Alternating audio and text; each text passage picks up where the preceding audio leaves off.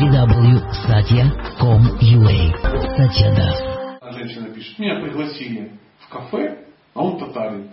Я говорю, что? Ну он же мусульманин. Я говорю, что? Ну он же обрезанный. Я говорю, что?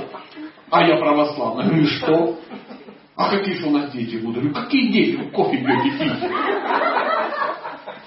А вдруг я не подойду ему, а он мне? И у нас будет межрелигиозная рознь. Да может к моменту, когда он на тебе захочет жениться, еще не факт. Вы же оба будете кришнаитами, условно говоря, или свидетелями его. Какая разница? Потому что мы начали встречаться вместе, потому что мы христиане. Ну, это ж интересно. Вот кого-то была такая фишка?